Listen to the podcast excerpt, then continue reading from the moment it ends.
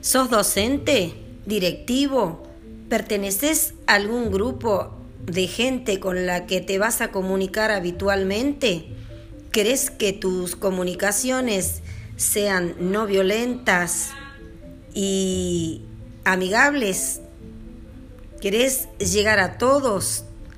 Entonces, tenés que pertenecer a la comunidad Atenea, en donde te enseñan las herramientas para una comunicación efectiva. Descarga el programa o la aplicación Anchor que te va a permitir realizar tus podcasts.